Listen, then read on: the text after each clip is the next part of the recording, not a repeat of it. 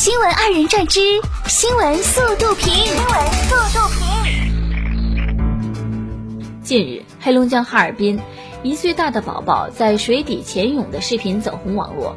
妈妈说，宝宝三个月大的时候就让他学潜泳，经过十个月的训练，现在能在水底憋气十到八秒，主要目的是为让他学到自救的本领。啊，大伙儿记住这个名字，将来说不定能在大赛的领奖台上看到他呢。六月九号，浙江云和县，雷某凌晨入室盗窃手机，被工友发现仓皇逃跑，慌忙中掉了钱包。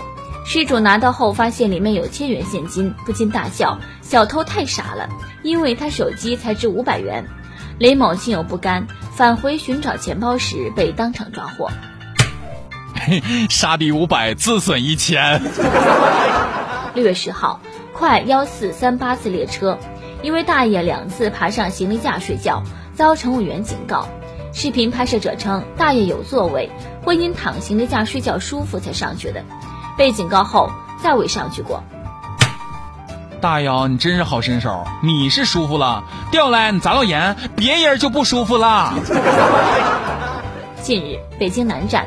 一女子推婴儿车进站，因携带压力罐被拦。女子称：“误了车，你们赔吗？”以带孩子为由拒绝接受检查。沟通无果后，女子被强制带走。期间，她大喊大叫，踹伤民警。最终，女子被行政拘留七天。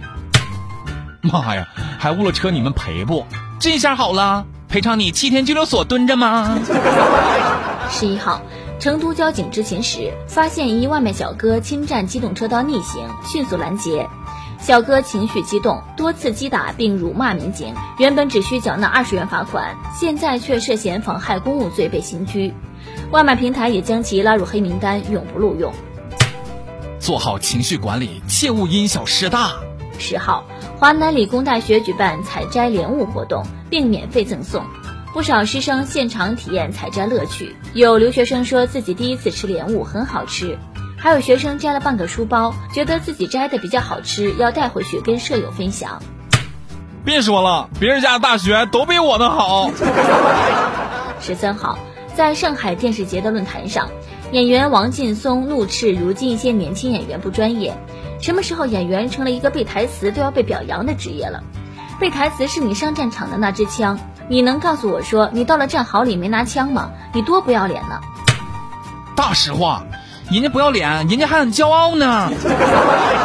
六月十号，一段宝宝滑滑梯后秒变蒲公英的视频，在快手上超三百万网友观看。当天，河北沧州的宝爸王杰带着两岁宝宝游玩，宝宝从滑梯上滑下后，头发向四周炸开，秒变爆炸头。宝爸在一旁狂笑，想再试试还有什么特效。笑笑笑笑啥笑？就你们这个发量，你上去炸得起来吗？你呢？据 BBC 报道，近日，埃塞俄比亚二十一岁女子在生下孩子半小时后，便在产科病床上参加了英语、阿姆哈拉语和数学三个学科的中学毕业考试。她表示，因为赶着参加考试，所以分娩时一点都不困难。他的意思是不是和考试比，生孩子简单多了？据韩媒报道。